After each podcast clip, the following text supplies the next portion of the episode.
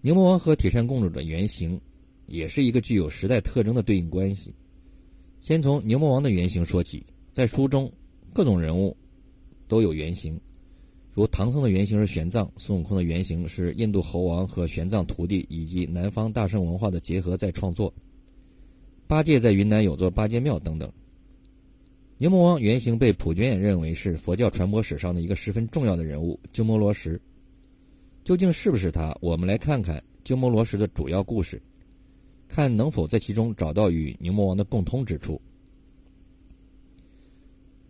鸠摩罗什是佛教最著名的翻译家之一，曾经在中国佛教的传播过程中，在佛教典籍的翻译上起到过极为重要的作用。如佛教中的《法华经》《金刚经》就是其译著。他的父亲是天竺国的贵族，鸠摩罗什出生在龟兹国，七岁随其母修行。最初学习的是小乘佛法，在游学回龟兹的途中，拜师习学大乘佛法。那年他十二岁。回到龟兹后，鸠摩罗什逐步因大乘经法而声名鹊起。当时战乱纷争，前秦大将苻坚派吕光攻破龟兹。吕光听说了他的名声，便将其掠至凉凉州。后吕光病死，姚常的儿子姚兴灭前秦，胜于势力，打败吕光的弟弟吕宝的儿子后梁君主吕龙。之后亲自将鸠摩罗什接进长安，以国师之礼对待。在凉州期间，苻坚被姚常所杀，吕光在凉州自立为王，鸠摩罗什便在凉州待了十几年。这十多年间，吕刚开始对于清秀的高僧充满好奇和不解，但是看不出他有什么了不起的地方，因此用酒色来强迫鸠摩罗什破戒，或者说欲强行令其向世俗的行径低头。吕光硬逼着鸠摩罗什与其表妹秋思国公主成亲，鸠摩罗什无论如何也不肯答应，吕光就设计将其灌醉。后将其与表妹一同关在一间密室里，鸠摩罗什酒后破戒，被迫与秋瓷国公主以夫妻为名。再后来被姚兴接到长安后，姚兴认为其聪明超悟，天下无双，应该留下法种后嗣，不然可惜，便安排美女强行与他同房，并生下儿子。鸠摩罗什终有完满修行成就。根据以上的生平，我们来看看牛魔王的特征。名称上，牛魔王和鸠摩王谐音，这是其一。还有牛魔王的归宿大乘佛门，与鸠摩罗什最终习修大乘佛法一致。鸠摩罗什曾经娶公主为妻，而牛魔王的妻子是铁扇公主，二者都是公主。铁扇公主又名罗罗刹女，罗刹本是恶魔的名字，专门侵扰人类，与铁扇公主形象不符。因此，很有可能是罗什女，以及鸠摩罗什的女人的意思。鸠摩罗什有儿子，牛魔王也有儿子红红孩儿。牛魔王最终被武力降服，鸠摩罗什的命运转折也每每由武力引起。鸠摩罗什源自崇拜牛神的天竺国古印度，并且影响力广泛，每次来听他讲经的多达五千人。牛魔王的影响力同样广大，其范围远至数千里之外的浩善。派红孩儿去镇守的，而且牛魔王与龙王深度结交，也与鸠摩罗什与称王者结交深厚有共通点。书中牛魔王的妻子的归宿是隐性修行，后来也得了正果，和鸠摩罗什的妻子一样，都是在跌宕的命运之中淹没。鸠摩罗什最初的公主妻子与其离散，这和牛魔王与铁扇公主分居的情形一致。后鸠摩罗什又有新的美女为伴，也和牛魔王与玉。美女玉面狐狸精的结合相一致，还有关于金逼白毛老鼠精的故事，在西域多草原，草原多鼠。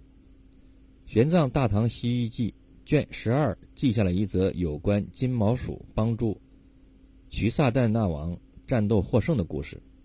后来，这个故事演变为鼠精在托塔天王率领下为唐王驻兵。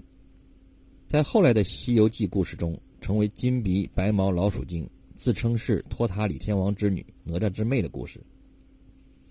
至于整部作品所讲述的主体故事，众所周知，则是基于玄奘取经过程的一个完整的神话版的翻版，但只是借玄奘的经历讲述故事，算是玄奘取经的神话同人版。这些现实中的内容都潜移默化地影响了作品的内容和思想。这么多的奥妙在其中，如同天书，其内容看来远远不止文字表面，其丰富程度远超其想象，甚至深入了几个时代。是对现实社会综合抽象的反应。那么，作者是否对其所指的时代和国度有所暗示呢？是有的，不过却写的写的十分隐晦，需要结合上下文内容仔细研读才能够发现这个秘密。书中写道：“感盘古开辟，三皇治世，五帝定伦，世界之间遂分为四大部洲，曰东胜神州，曰西牛贺州，曰南瞻部洲。”曰北巨鹿州，这部书单表东胜神州。这里有一句奇特的提法，即这部书单表东胜神州，而实际上全书提到和讲述了不止一个州的故事，起码还包括大唐所在的南瞻部州以及灵山所在的西牛贺州。包括第一回里也涉及了这两个州。说猴王参仙访道，先到南瞻部洲，又飘过西海。直至犀牛贺州地界，见了菩提祖师，祖师问他：“你是哪方人士？且说个相关姓名明白，再拜。”猴王道：“弟子东胜神州敖来国花果山水帘洞人士。”祖师说：“你既老实，怎么说东胜神州？那去处到我这里隔两重大海，一座南瞻部洲，如何就得到此？”石猴是隔海从南瞻部洲到犀牛贺州。这两段的描述和后来师徒四人从陆路由南瞻部洲西行抵达犀牛贺州有所不同。石猴是从海上抵达犀牛贺州的，而且从东胜神州到达犀牛贺州是隔着两重大海。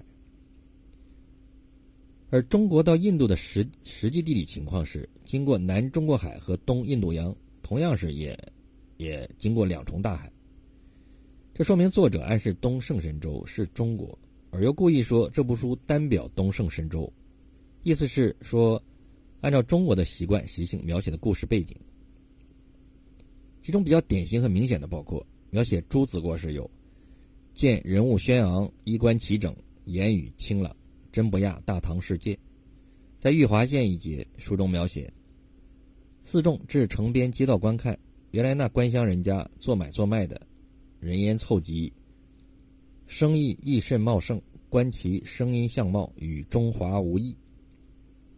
在天竺国玉兔一节，三藏立于道旁，对行者道：“他这里人物衣冠，宫使器用，言语谈吐，也与我大唐一般。我想着我俗家先母也是抛绣球遇旧姻缘，结了夫妇。”朱子国可能为朱家之子的国度，玉华县与明朝某个王府有关联。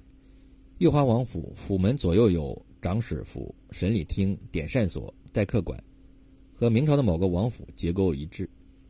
这两处是比较明显的引用明朝的地方。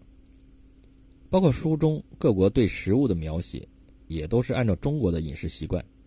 在灭法国描写食物时，包括木耳、民笋、豆腐、面筋、青菜。做粉汤、发面、蒸卷子，再煮白米饭、烧香茶。这里的民笋即福建的竹笋，其他的豆腐、面筋、粉汤、发面卷子，大家都十分熟悉。